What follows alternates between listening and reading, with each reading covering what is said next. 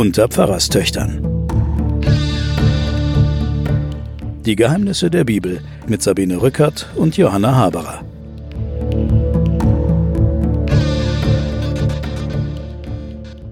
Willkommen bei den Pfarrerstöchtern und den Geheimnissen der Bibel. Mein Name ist Sabine Rückert, ich bin stellvertretende Chefredakteurin der Wochenzeitung Die Zeit und ich sitze hier zusammen mit meiner Schwester Johanna Haberer. Sie ist Professorin für Theologie und Medien an der Universität Erlangen. Wir sind jetzt im sechsten Teil angekommen, in unserer sechsten Folge und die Genesis, das erste Buch Mose, neigt sich dem Ende zu. Bevor wir jetzt auf unseren heutigen Text kommen, der wieder natürlich mit den aufmüpfigen, frevlerischen Menschen zu tun hat und mit dem Kampf Gottes gegen diese äh, unerträglichen kleinen Flöhe, die ihm da ständig Ärger machen, wollen wir erstmal fragen, was ist eigentlich das Buch Mose? Was sind die fünf Bücher Mose? Mose kommt ja in den fünf Büchern Mose nur in einem vor. Nur in einem vor. Aber Zweiten. hat er die denn geschrieben oder wer war Mose? Was hat es mit den fünf Büchern auf sich? Erzähl mal. Die fünf Bücher Mose, die in der jüdischen Sprache die Torah, das Gesetzbuch heißen, ähm, das ist sozusagen der Kern des Ersten Testaments oder des Alten Testaments und das erste Buch der fünf Bücher Mose, äh, das ist das sogenannte Buch Genesis oder erstes Buch Mose. Es heißt erstes Buch Mose, ähm, weil Luther es so benannt hat. Früher hatte man gedacht, okay, diese alte Geschichte von dem Werden der Menschheit, das muss der größte Prophet des jüdischen Volkes geschrieben haben, der Mose, der das Volk aus dem ägyptischen, aus der ägyptischen Sklaverei geführt Und hat. Und zu dem wir noch kommen. Das ist der Held sozusagen des zweiten Buchs Mose, des Exodus. Genesis mhm. heißt Ursprungsgeschichte, das ist die griechische Version. Also Torah heißen diese fünf Bücher Mose im Jüdischen. Mhm.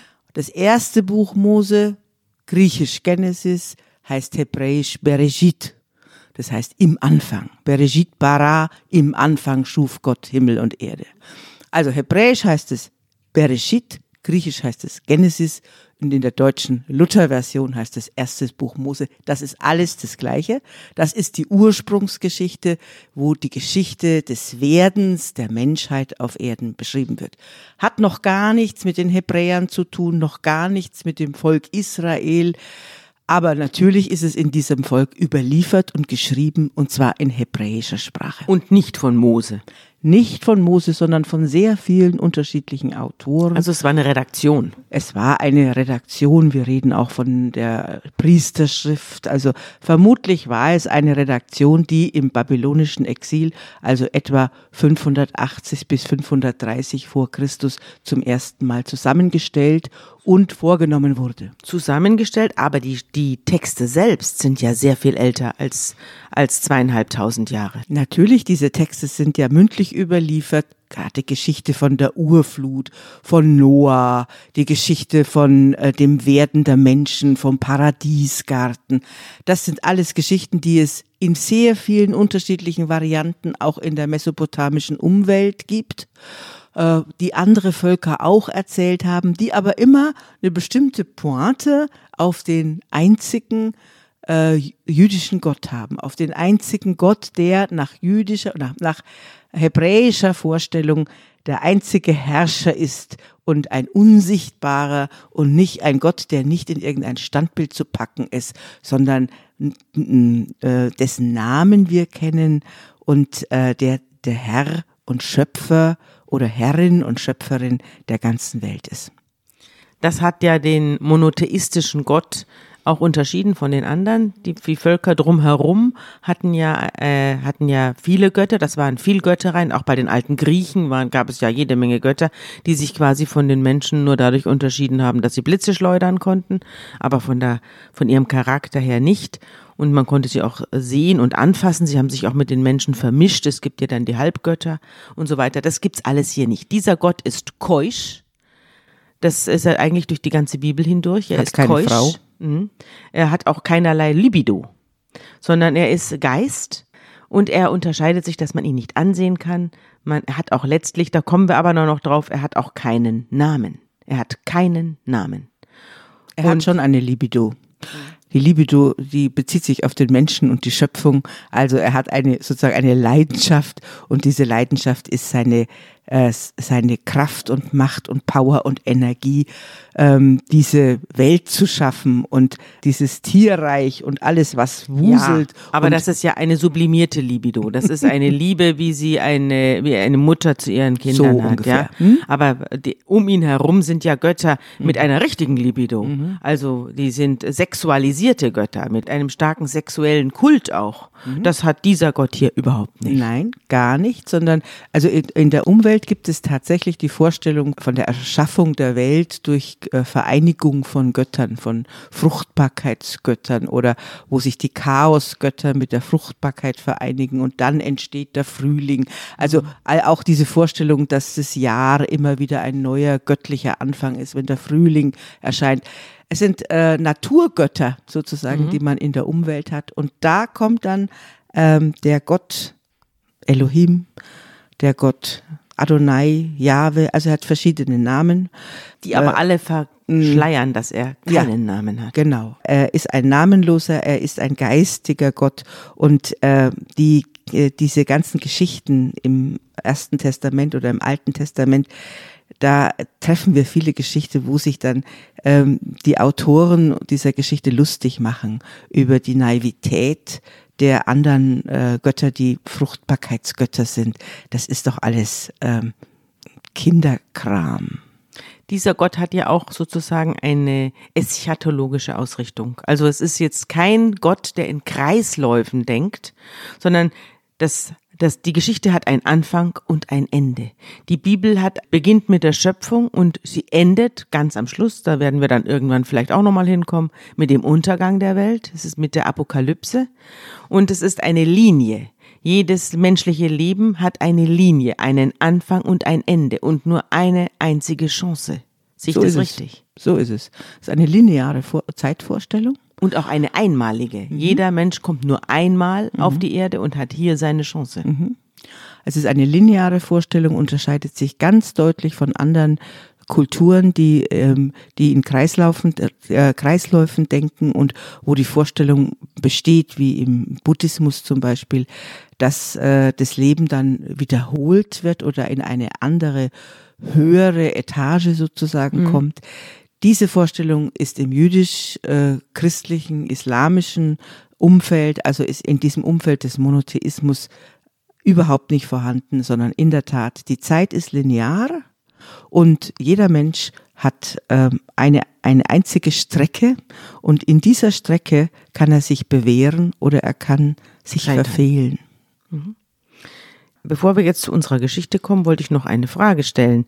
Die Geschichten, die hinter uns liegen, erklären ja sehr, sehr viel über das Leben der Menschen. Also es, sie erklären sozusagen aus dem Status quo rückblickend, wie es zum Status quo gekommen sein muss. Genau. Es sind Erklärungen de- der Menschen für ihr eigenes Dasein. Ja, warum ist Arbeit hart? Warum Ja. ist Gebären schwer?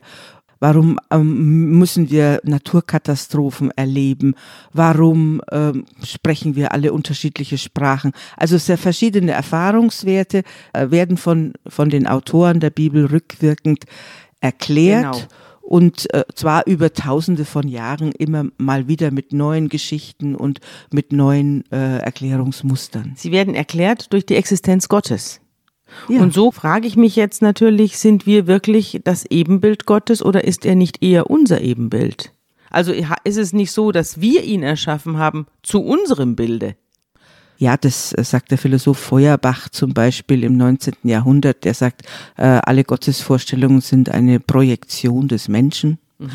Und der Mensch projiziert sozusagen seine, seine hellen Seiten in Gott. Diese Frage ist eine Frage, über die mag ich überhaupt nicht streiten und nicht reden, weil die Frage, ob es Gott gibt oder nicht, die ist äh, unbeantwortbar und so äh, überflüssig Wie ein Kropf. wie ein Kropf. Wir, was, was wir machen können, ist, dass wir versuchen können, diese Geschichten zu verstehen, die natürlich davon ausgehen, dass es einen guten Willen für diese Welt und für diese Schöpfung gibt, dass es einen Sinn gibt und dass äh, die Menschheit einen Auftrag hat und jeder Mensch darin auch einen Ort und einen Auftrag. Das ist, glaube ich, das, was man mit dieser Gottesvorstellung hm. verbindet. Aber ob der Auftrag wirklich von einem höheren Individuum kommt, das wollen wir hier nicht. Das können wir nicht beantworten. Ja. Aus diesen Texten können wir es auch nicht beantworten. Mhm. Wir können nur die Antwort geben, dass diese Texte hartnäckig damit rechnen wollen. Mhm. Natürlich gibt es, wir haben es, äh, wir haben es in diesen Genealogien gesehen. Da wird dann von zwei Urvätern gesagt, äh, sie lebten mit Gott. Mhm. Also im Umkehrschluss kann man sagen, es gibt zehn andere, die nicht mit Gott lebten. Mhm. Also die Vorstellung, dass man andere Götter hat oder dass man ähm, mit irgendwelchen kleinen Hausgöttern zusammenlebt, das wird, wird uns im Alten Testament immer wieder begegnen. Da ähm, kommen wir dann erst da dazu. Da wird ja Gott dann eifersüchtig auch drauf und so weiter. So die Eifersucht Gottes setzt ja dann ein. Auf die anderen Götter. Ja. Also jedenfalls, wir müssen, denke ich, wir werden aus diesen Texten die Frage nicht beantworten, aber wir können den hartnäckigen Willen Wunsch, hinter der Menschheit Wunsch den hartnäckigen Wunsch, den geduldigen, hartnäckigen Wunsch, in dieser Welt eine Ordnung zu sehen und nicht das Chaos und in dieser Welt einen guten Sinn zu sehen und nicht das Verderben. Das steckt alles in diesem Gottesgedanken. Aber die Welt hat doch eine Ordnung. Also die Welt das ist ja eigentlich das große Argument für einen Gott. Es gibt natürlich tausend Argumente gegen einen Gott, aber das größte Argument für einen Gott ist die Ordnung in in, der, der, Sonnenblume zum Beispiel, wie die Kerne angeordnet sind in der Plane bei den Planeten, bei den Molekülen, die folgen ja alle einer ganz strengen Ordnung. Das ist das Argument der Schöpfungsgeschichte. Ja. Es gibt eine gute Ordnung und was wir Menschen tun können, ist uns einzufinden, sie den Platz Ordnung. zu finden und uns einzufinden in diese Ordnung und sie nicht kaputt zu machen. Gut.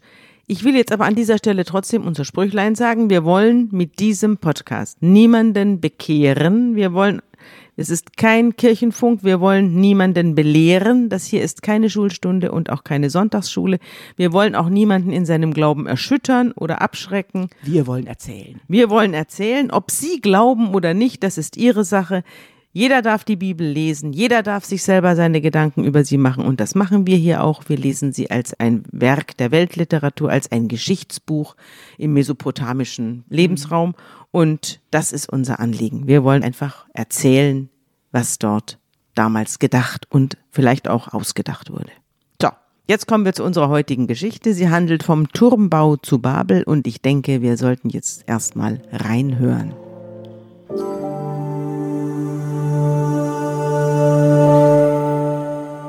Der Turmbau zu Babel. Es hatte aber alle Welt einerlei Zunge und Sprache. Als sie nun von Osten aufbrachen, fanden sie eine Ebene im Lande Shinar und wohnten daselbst. Und sie sprachen untereinander, Wohlauf, lasst uns Ziegel streichen und brennen. Und nahmen Ziegel als Stein und Erdharz als Mörtel und sprachen, Wohlauf, Lasst uns eine Stadt und einen Turm bauen, dessen Spitze bis an den Himmel reiche, dass wir uns einen Namen machen. Denn wir werden sonst zerstreut über die ganze Erde. Die Leute, von denen hier die Rede ist, das sind die Nachfahren Noahs. Wir haben ja im letzten Podcast gehört, dass die Wasser ablaufen. Noah kommt aus der Arche heraus. Er und seine Familie machen sich fruchtbar und mehren sich. Und das hier sind jetzt mehrere Kapitel weiter. Die ganze Völkertafel haben wir jetzt übersprungen wer also wen wieder zeugt und wer, wer welche Stadt gründet. Und welche Völker wo wohnen. Also ja, das bevor diese äh, Geschichte von Babel erzählt wird, wird erstmal sozusagen der Erdkreis abgelaufen ja. und wird gezeigt, nach der großen Flutkatastrophe ja. siedeln sich die Menschen neu an. Es entsteht eine neue Kultur die Menschen bauen Städte und dann wird beschrieben, welche Völker wo wohnen. Genau, das wird äh, lang und breit geschrieben. Das haben wir jetzt übersprungen, weil da einfach eine Unzahl von Namen aufgeführt werden und wo die alle hinwandern und herkommen. So, nun hat sich also der Erdkreis gebildet und die Menschen wohnen in verschiedenen äh, Städten und jetzt bauen sie einen Turm. Ich frage mich, warum bauen sie einen Turm und warum ist das ein Argument, äh, einen Turm zu bauen, um nicht zerstreut zu werden, um uns einen Namen zu machen. Verstehst du das? Also wir können da nur spekulieren. Die Geschichte vom Turmbau, ähm, die gibt es auch in anderen Kulturen. Aber was wir so ähnlich wie auch bei der Arche sehen können, es handelt sich eine, um eine Debatte um eine neue Technologie. Die ähm, Menschen haben offenbar entdeckt, wie man Ziegel brennt. Und plötzlich kann man ganz andere, neuartige äh, Bauwerke bauen. Man muss nicht in die Steinbrüche gehen und die großen Steine holen, sondern man kann plötzlich äh, Städte bauen und man kann dann farbige Ziegel äh, machen. Und es ist eine äh, Begeisterung zunächst mal um eine neue Technologie. Es gab Tempelbauten, die Zikurat, die das waren äh, Tempelbauten, die in mehreren so ähm, in mehreren Stufen aufeinander geschichtet waren.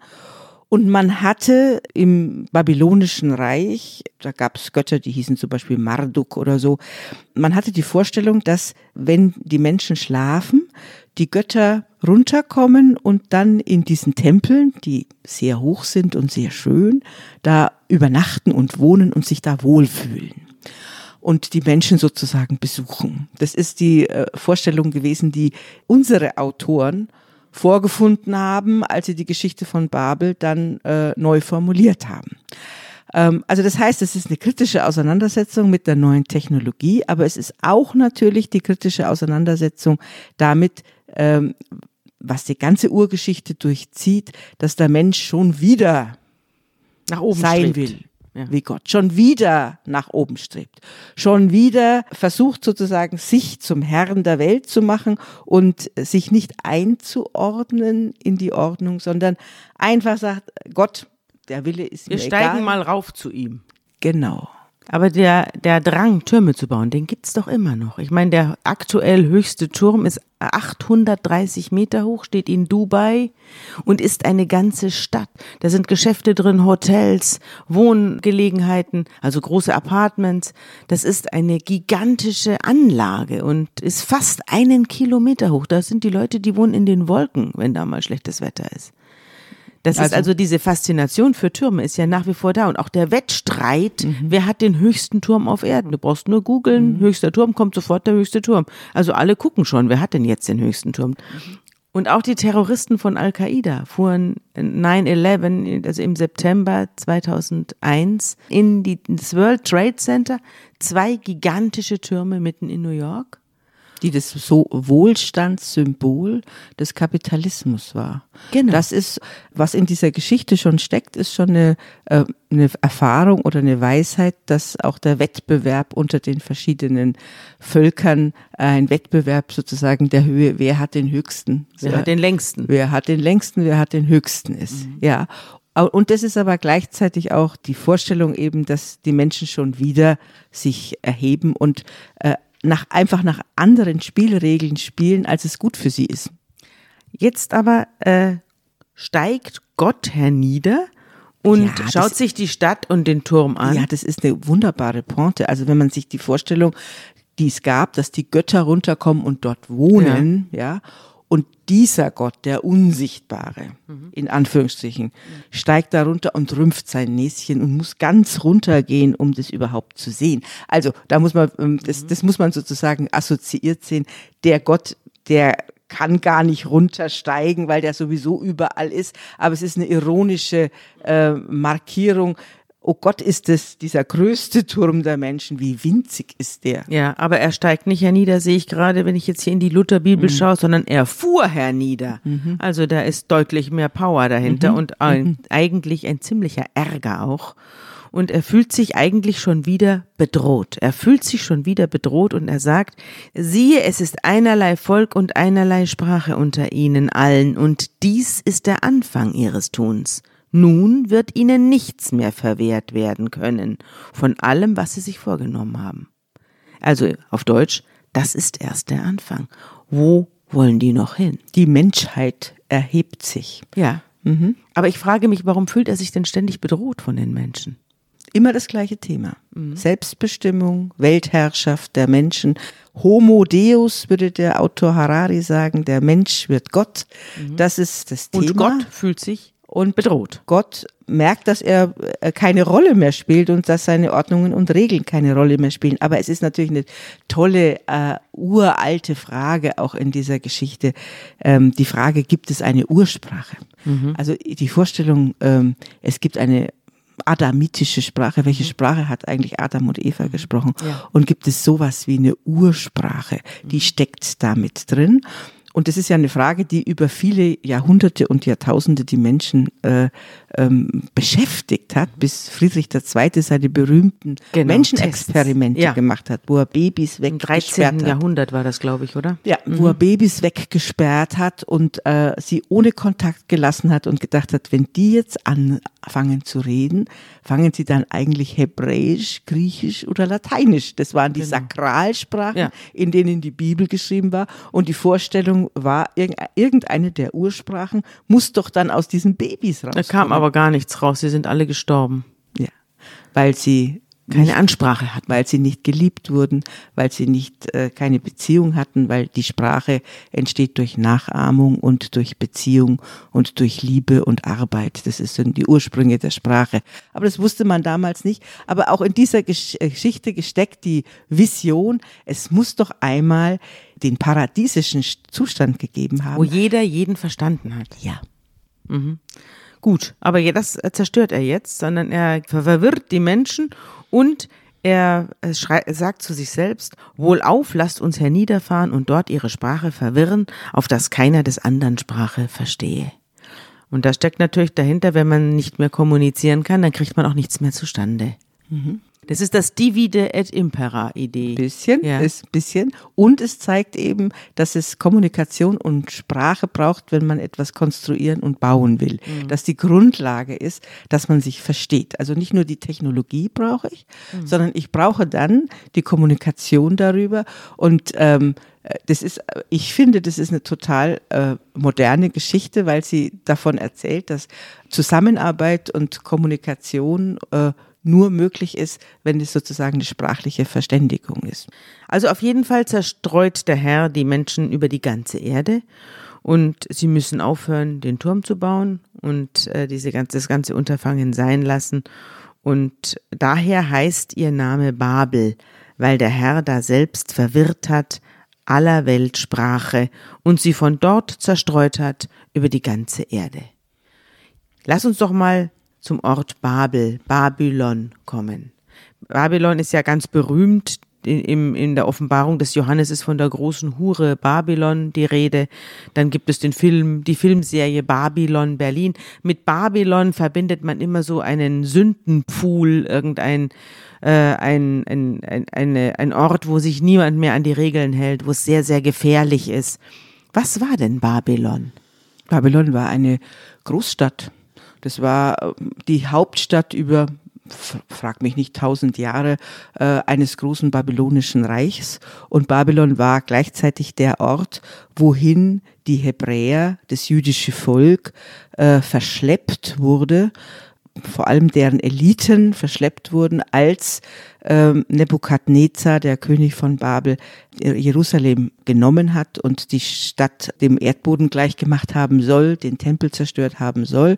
Und dann hat er die Eliten und die reichen Leute und die intellektuellen Leute gefangen genommen und in langen, langen Zügen nach Babylon geschleppt. Also man hat damals ununterbrochen Krieg geführt. Das muss man vielleicht auch dazu sagen. Diese ganze Gegend war heiß umkämpft. Babel liegt im heutigen Irak. Gibt es da noch irgendwelche Ruinen über? Ja, es gibt einen Ort, den man damit identifiziert und Ausgrabungen dazu. Ja.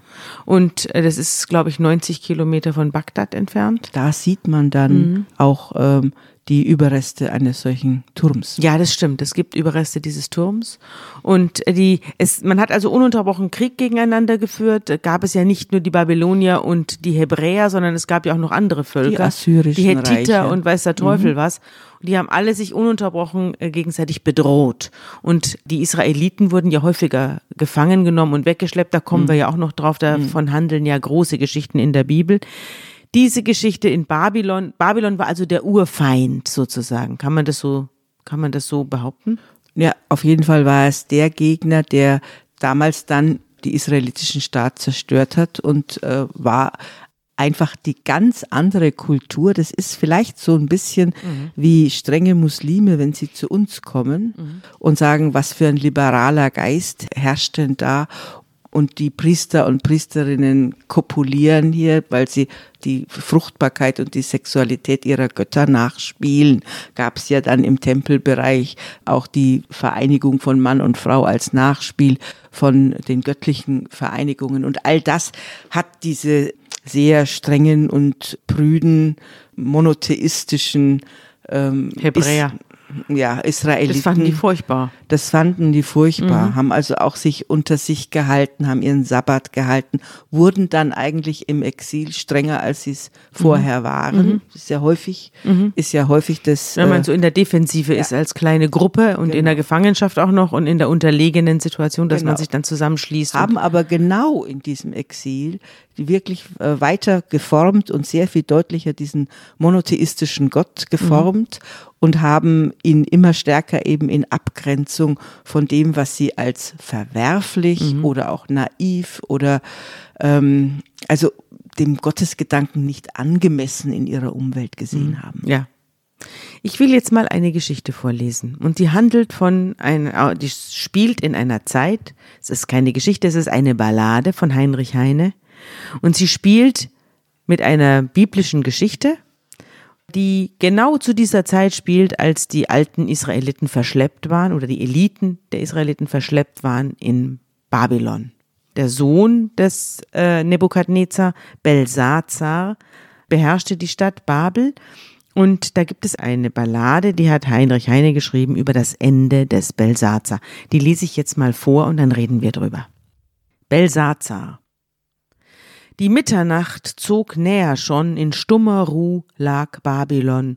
Nur oben in des Königs Schloss, da flackert's, da lärmt des Königs Tross.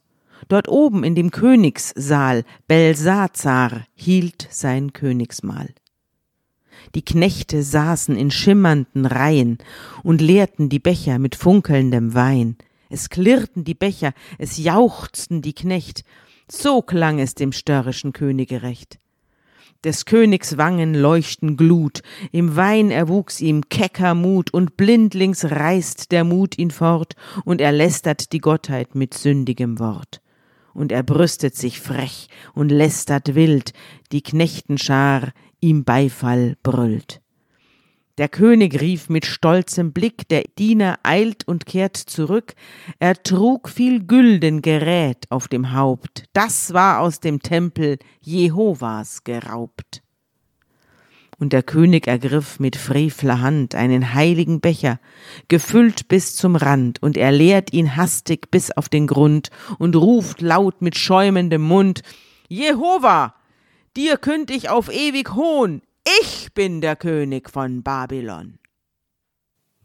Doch kaum das grause Wort verklang, dem König ward's heimlich im Busen bang, das gellende Lachen verstummte zumal, es wurde leichenstill im Saal. Und sieh, und sieh, an weißer Wand, da kam's hervor wie Menschenhand und schrieb und schrieb an weißer Wand Buchstaben von Feuer und schrieb und schwand.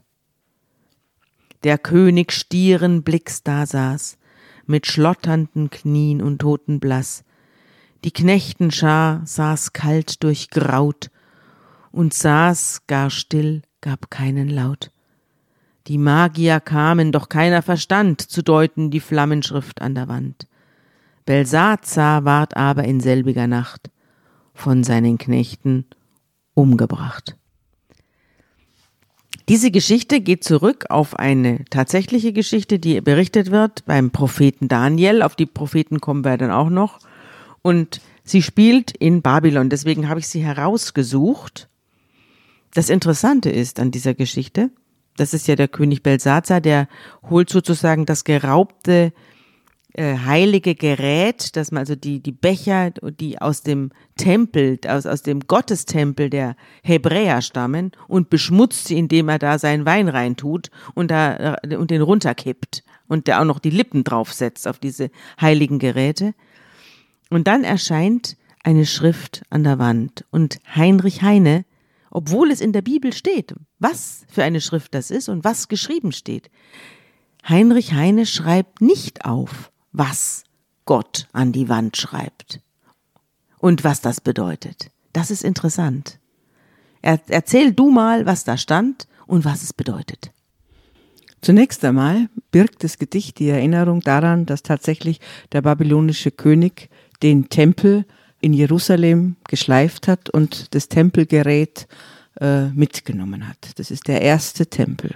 Es ist ja dann noch einmal ein Tempel gebaut worden in Jerusalem, der dann von den Römern zerstört wurde im Jahre 70 nach Christus. Das heißt, das hebräische Volk, die Israeliten, die Juden, das sind sozusagen äh, ähm, verschiedene Stufen. Verschiedene Stufen in verschiedenen Zeitfenstern, so kann man sie dann unterschiedlich beschreiben. Dieses Volk hatte nur zwei Tempel. Es gab immer im Volk Israel den Streit darüber, äh, kann denn unser unsichtbarer Gott, den wir ja nicht sehen und der dessen Namen wir nicht aussprechen und von dem wir uns kein Bild machen, kann der überhaupt eine Wohnung auf Erden haben. Ja? Mhm. Äh, eigentlich kann der ja nicht wie die anderen Götter irgendwo wohnen. Ja, wie bei den Kirchen doch auch. Trotz, da wohnt ja Gott auch nicht drin. Trotzdem ist aber die Vorstellung irgendein Bauwerk, wir brauchen einen Ort, um ihn zu verehren. Ja, wo wir uns versammeln können. Ja, aber im, in Babylon selber hatten dann die Israeliten, die dort im Exil waren, die hatten kein Tempel mehr, sondern die hatten dann nur noch, die, die machten ihre Gebetshäuser dort auf und da entstand die Synagoge, ja. wo man zusammenkommt. Ja. ja. Aber der Tempel von Jerusalem, der wurde ausgeraubt und dieses Gerät, das beschreibt das Gedicht, äh, das schändet dann äh, der babylonische König, weil er damit natürlich die Übermacht seiner Kultur und seiner Gottheit demonstrieren. Im Kreise seiner ganzen Lakaien, die ihm immer zu, zujubeln. Aber dann, als es dann heiß wird, genau. wird es ihnen dann doch komisch und sie bringen ihn um. Ja, und Sie sehen, also es wird dann, äh, diese Geschichte birgt so ähm, die Behauptung, unser Gott ist der überlegene Gott, mhm. weil er dem mächtigsten König der damaligen Welt bescheinigt, und jetzt kommt der Inhalt der Schrift, gezählt, gewogen und geteilt. Die Tage der Herrschaft des Belsazar sind gezählt, er ist gewogen und sein Reich wird geteilt. Aber normalerweise sagt man einfach nur gewogen, gewogen und zu leicht befunden. Ja, Mene, Mene, Tekel, Upar, Sin. Genau, das ist das daher Mene, kommt, Tekel. Daher kommt das, der Begriff des Mene, Tekel, ja, das ist eine Warnung. Genau, es ja. ist sozusagen äh, die Drohung oder Warnung und du bist zu leicht. Mhm. Also jedenfalls mhm. haben sie ja die, haben die Deuter, die Sprachdeuter und Sterndeuter des Königs Belsazar nicht rausgekriegt, was das bedeutet. Trotzdem haben sie den König getötet, die Knechte, also die mhm. Elite eigentlich der Stadt Babel. Und dieses Mene, Mene, Tekel, Uparsin, gewogen, gewogen, zu leicht befunden, ist eigentlich irre, nicht? Es ist ja keine, es ist keine Warnung. Es steht nicht, du sollst umkommen, ich werde dich zerschmettern. Es steht, gewogen, gewogen und zu leicht befunden. Du hast kein Gewicht. Du hast kein Gewicht. Und ähm, das, das Wort Gewicht äh, ist, wird im Hebräischen gleichgesetzt mit Würde. Eine die Freude Menschen, für alle Dicken. Die, ja, mhm. die Menschen, die Gewicht haben, das ist nicht nur Macht, sondern das ist, das ist Ausstrahlung, das ist Würde, das ist ernst zu nehmen, mhm. Seriosität, mhm. Autorität. Mhm. Und zwar nicht eine geliehene oder gekaufte mhm. oder ererbte, sondern aus, aus dem eigenen Lebenswandel und aus der eigenen Bildung und aus der eigenen Erfahrung entstehendes Gewicht. Und äh, das zu leicht befunden heißt, du hast einfach ja. keine Würde. Die, äh, diese, äh, diese Idee der Schrift an der Wand, das ist etwas, was mich eigentlich immer verfolgt. Ich fahre oft so durch die Gegend und dann sehe ich Prachtbauten von irgendwelchen großen Firmen und Kartellen und äh, Konzernen, die da irgendwo ein Riesending hingeklotzt haben. Und dann denke ich mir, Und ich weiß, dass dahinter eben dann nicht allzu viel Dahinter Gutes keine entsteht. Würde ist. Und Mhm. ich denke mir, wann erscheint die Schrift auf dieser Wand? Also das ist etwa eine Idee, die mich so immer so ein bisschen begleitet, dass ich mir vorstelle, da würden irgendwo mal Schriften auftauchen und jemand würde was an die Wand schreiben. Und das ist vielleicht die Ursprungsidee von Graffitis. Die Leute ist gehen wahr. dorthin und schreiben die Schriften an die Wand und äh, zeigen dadurch auch ihren Widerstand Ja. gegen ganz bestimmte Entwicklungen, die das Graffiti an der Bank zum Das ist Beispiel. wahr. Das ist ja, wahr. Ja. also vielleicht Aber sie sprechen, schreiben nie Mene Mene Tekel Uparsin. Sollten sie vielleicht mal. vielleicht machen sie das nach unserem, wenn sie unseren, wenn sie unseren Bibelpodcast gehört haben, dann hätten sie eine tolle Formulierung für ein neues Graffiti. Allerdings. Wir machen einen Sprung. Jetzt wieder, wir durchspringen die Jahrtausende, weil dieses Thema gehört zusammen. Also, wir haben angefangen beim Turmbau zu Babel. Wir waren beim Propheten Daniel, äh, der für den Belsazar übersetzt, was bedeutet die Schrift an der Wand. Und jetzt kommen wir sozusagen zur Auflösung dieser Geschichte. Wir kommen zur Auflösung der großen babylonischen Verwirrung. Wir sind jetzt im Neuen Testament und sind noch, also sozusagen noch hinter Jesus. Jesus ist auch schon am Kreuz gestorben und aufgefahren in den Himmel, da kommen wir überall noch dazu. Aber jetzt gibt es Apostel, seine Apostel versammeln sich und haben das sogenannte Pfingsterlebnis. Wenn du ihn rumfragst bei uns in- auf, auf, in einer Fußgängerzone oder ich möchte auch nicht wissen, wie viele Podcast-Hörer jetzt wissen, was eigentlich Pfingsten ist. Pfingsten hat mit dem Turmbau zu Babel direkt zu tun, denn es ist die Auflösung des Turmbaus zu Babel und wir hören jetzt mal rein.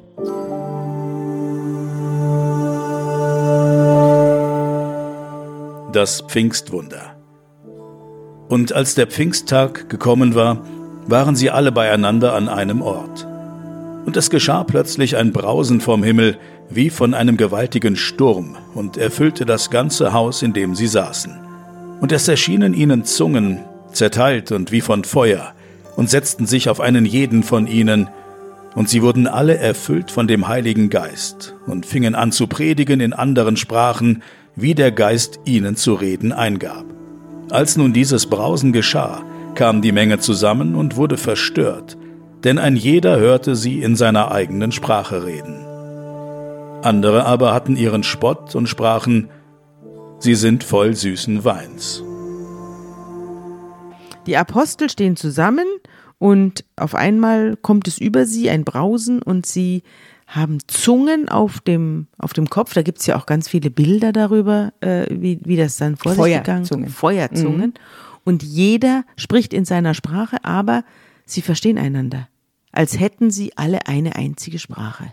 Also die, die Apostel erzählen von Jesus und es sind sehr viele äh, Menschen aus unterschiedlichen Gegenden in der Stadt und äh, die erzählen von Jesus und erzählen von, äh, von seinem Tod und von seiner Auferstehung und jeder versteht das in seiner eigenen Sprache, ja. Und das ist sozusagen die Gegengeschichte zu Babylon, das ist die Antwort auf den, auf den Turmbau zu Babel und die Verwirrung der Menschheit.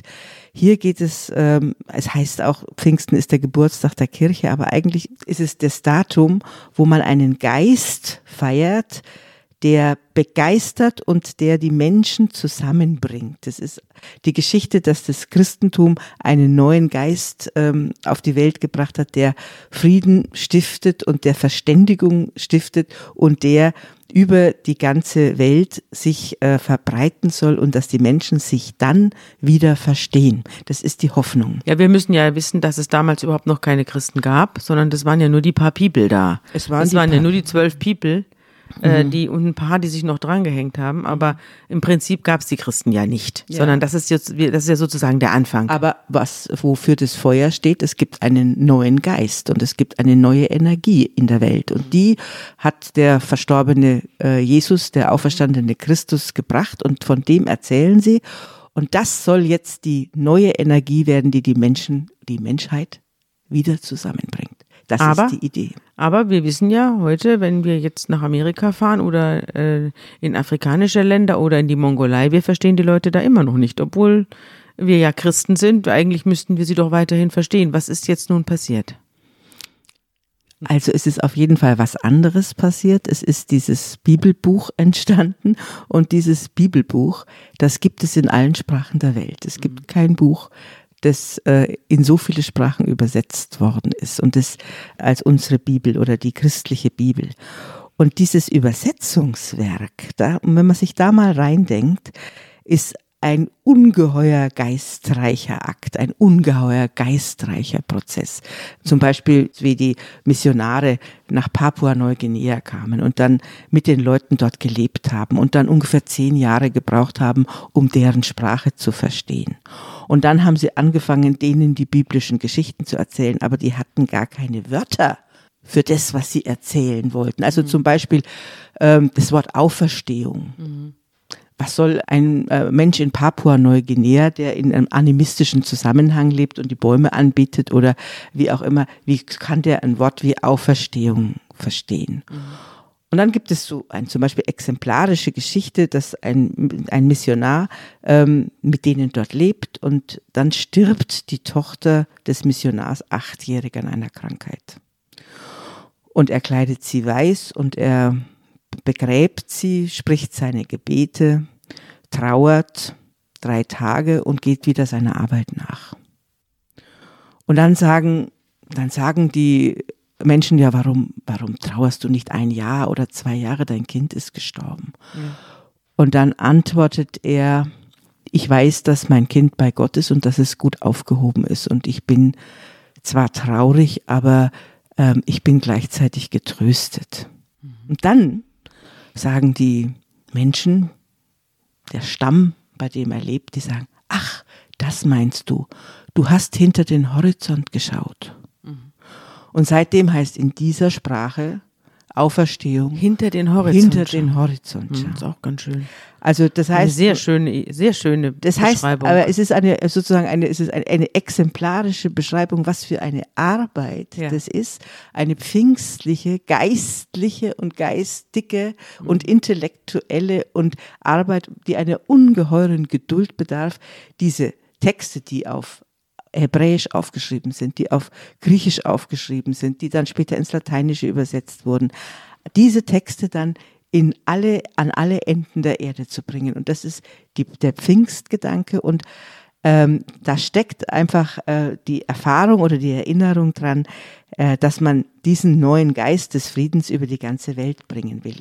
Aber heutzutage gibt es ja auch Übersetzungsprogramme. Also man kann ja zum Beispiel, wenn man äh, einen Text hat, kann man sich den ja im Internet übersetzen lassen.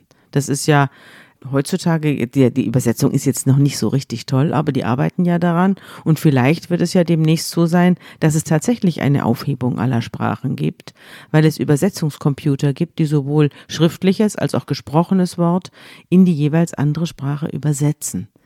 Also die Aufhebung der Sprachen gibt es nicht, sondern es gibt äh, die Möglichkeiten, die Sprachen untereinander zu übersetzen. Ja, zu überbrücken. Und die mhm. werden immer größer, aber die werden ja gestützt, so ähnlich wie beim Turmbau zu Babel. Wir haben äh, eine neue Technologie ja. und diese äh, Technologie stützt die Verständigung und wenn man sie von ihrer Vision her sieht und von ihren positiven Potenzialen, ist es tatsächlich ähm, äh, ja, die Antwort auf das Trauma von Babel, nämlich die Menschheit könnte sich vom Potenzial her wieder also, mit, mit, miteinander verständigen. Das Internet erfüllt das Pfingstwunder.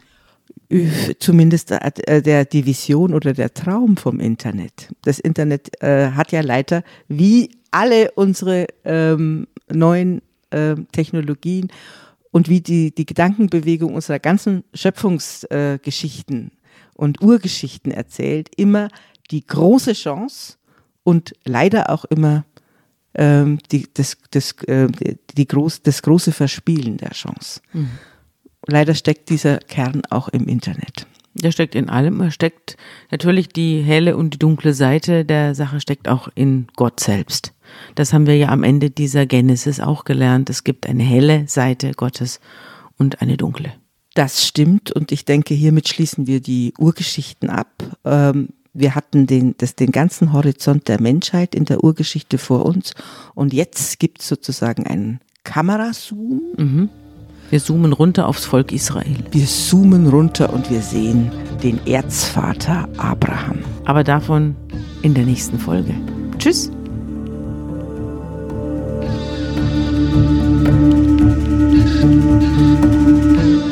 Unter Pfarrerstöchtern ist ein Podcast der Zeit und von Zeit Online. Produziert von Pool Artists.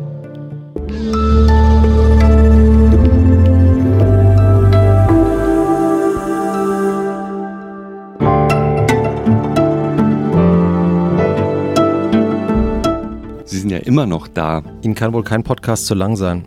Da hätten wir was für Sie. Alles gesagt, der unendliche Podcast, der nur dann endet, wenn unser Gast meint, es sei alles gesagt. Mit Jochen Wegner. Und Christoph Ahmed. Da hören Sie dann, wie Christian Lindner aus Peters Lothardijks Werk vorliest. Arabisch 8. Herrsche. Da hören Sie, wie Robert Habeck über Lyrik spricht und Flens öffnet.